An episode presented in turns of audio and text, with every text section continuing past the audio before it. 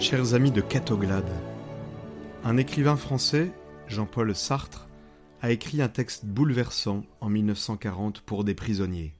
Il commence comme ceci. Vous avez le droit d'exiger qu'on vous montre la crèche. La voici.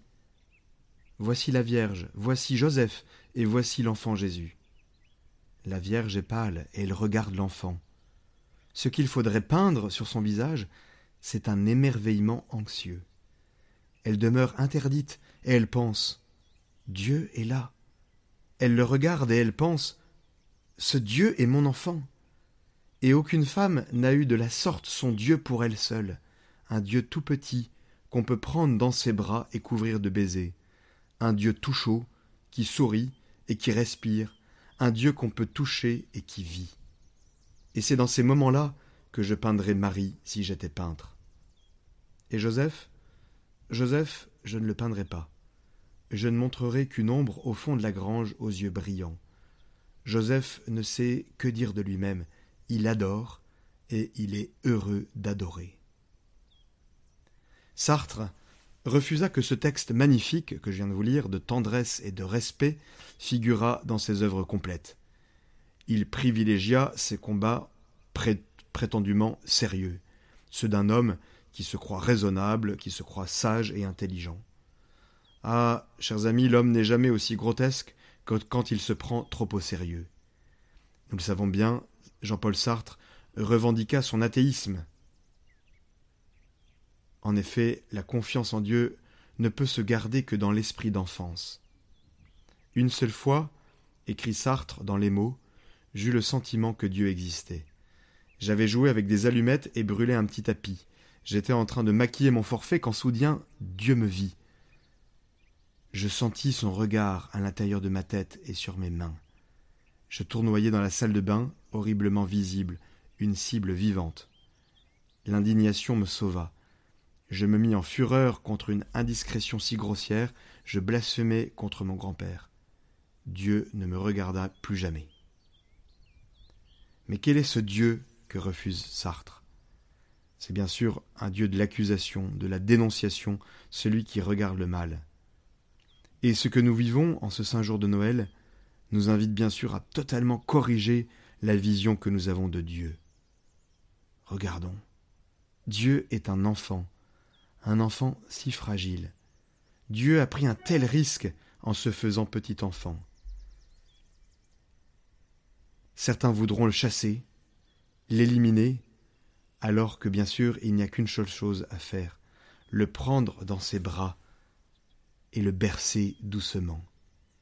Notre Dieu a pris le visage d'un petit enfant pour guérir en nous la peur de Dieu, pour que ce monde si vieux puisse naître à nouveau.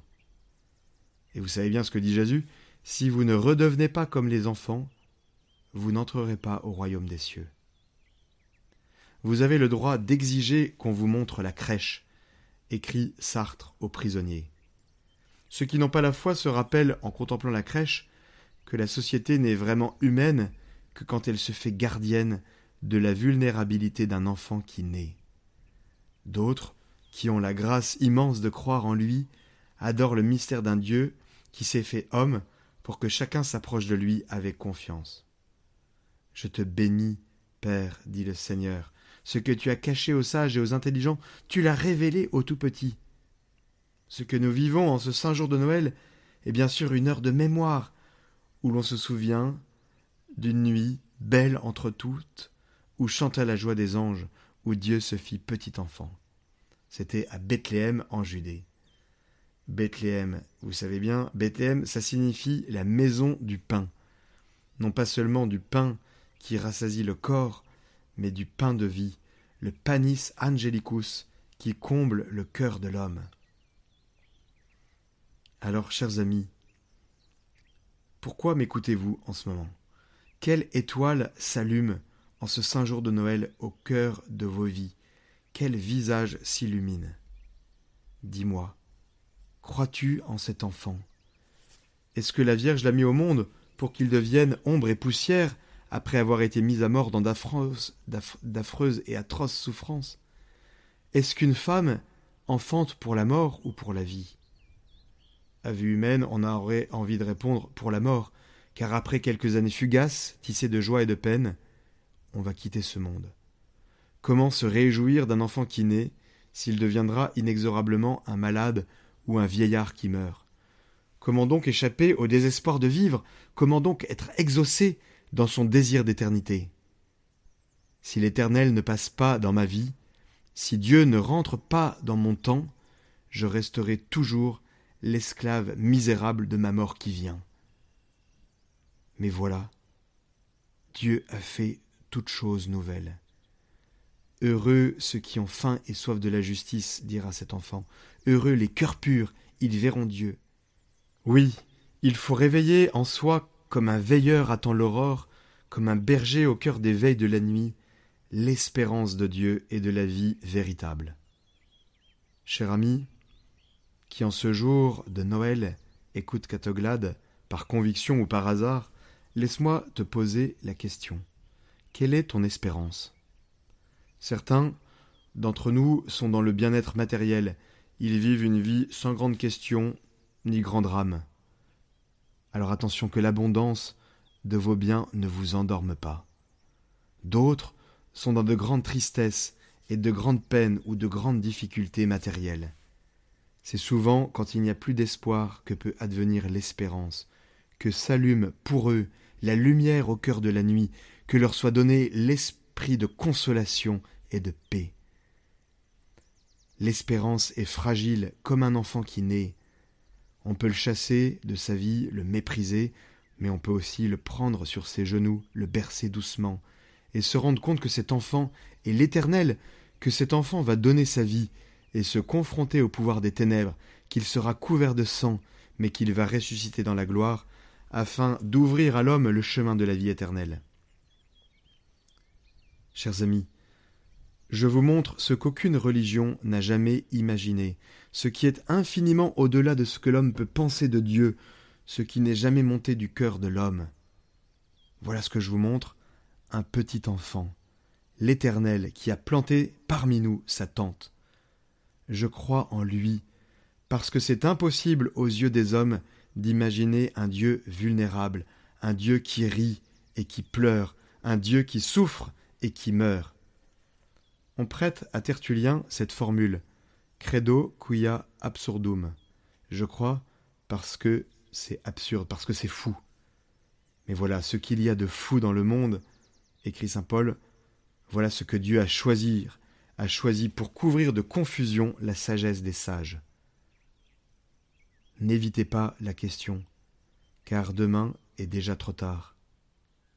Quelle est ton espérance? Paul Claudel, l'écrivain Paul Claudel, un soir de Noël, entra dans la cathédrale Notre-Dame de Paris, splendeur d'un monde qui avait placé la foi chrétienne au cœur de la vie des hommes. Voilà ce qu'il écrit. Ma conversion s'est produite le 25 décembre 1886. Ma famille était nettement étrangère aux choses de la foi. Tous les soi-disant grands hommes de ce siècle finissant s'étaient distingués par leur hostilité à l'Église.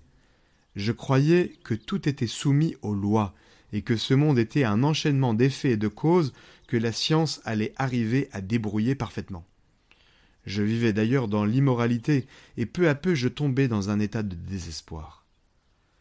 Mon grand-père était mort d'un cancer à l'estomac, la pensée de la mort ne me quittait pas. La première lueur de vérité me fut donnée par la rencontre des livres d'Arthur Rimbaud. Pour la première fois, ils ouvraient une fissure dans mon bagne matérialiste. Tel était le malheureux enfant qui, le 25 décembre 1886, se rendit à Notre-Dame de Paris pour y suivre les offices de Noël. J'assistai avec un plaisir médiocre à la grand-messe. Puis, n'ayant rien de mieux à faire, je revins aux vêpres. Les enfants de la maîtrise étaient en train de chanter ce que je sus plus tard être le Magnificat. J'étais moi-même debout dans la foule, près du second pilier, à l'entrée du chœur, à droite du côté de la sacristie. Et c'est alors que se produisit l'événement qui domine toute ma vie. En un instant, mon cœur fut touché, et je crus. Je crus, d'une telle force d'adhésion, d'un tel soulèvement de tout mon être, d'une conviction si puissante, que depuis, tous les livres, tous les raisonnements, tous les hasards d'une vie agitée n'ont pu ébranler ma foi, ni à vrai dire la toucher.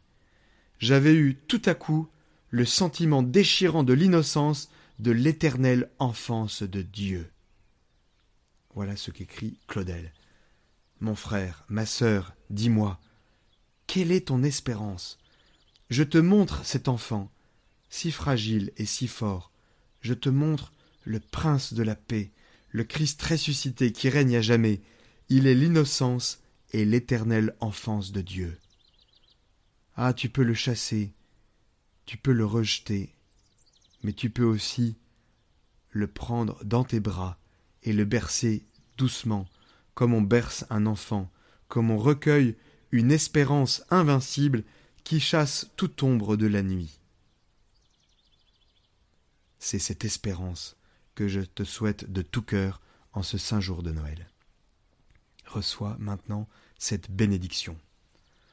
Dans son amour infini, Dieu a donné son Fils au monde pour en dissiper les ténèbres. Par le mystère de la nativité du Christ, il a fait resplendir ce jour béni, qu'il nous sauve de l'aveuglement du péché, qu'il ouvre nos yeux à sa lumière. Il a voulu que les bergers reçoivent d'un ange l'annonce d'une grande joie pour tout le peuple, qu'il mette en ton cœur cette même joie, qu'il te prenne comme messager de sa bonne nouvelle, Aujourd'hui, il vous est né un Sauveur. Par l'incarnation de son Fils, il a scellé l'alliance du ciel et de la terre, qu'il te donne sa paix, qu'il te tienne en sa bienveillance, qu'il t'unisse dès maintenant à l'Église du ciel, et que la bénédiction de Dieu Tout-Puissant, Père, Fils et Saint-Esprit descende sur toi et y demeure toujours. Joyeux et Saint Noël.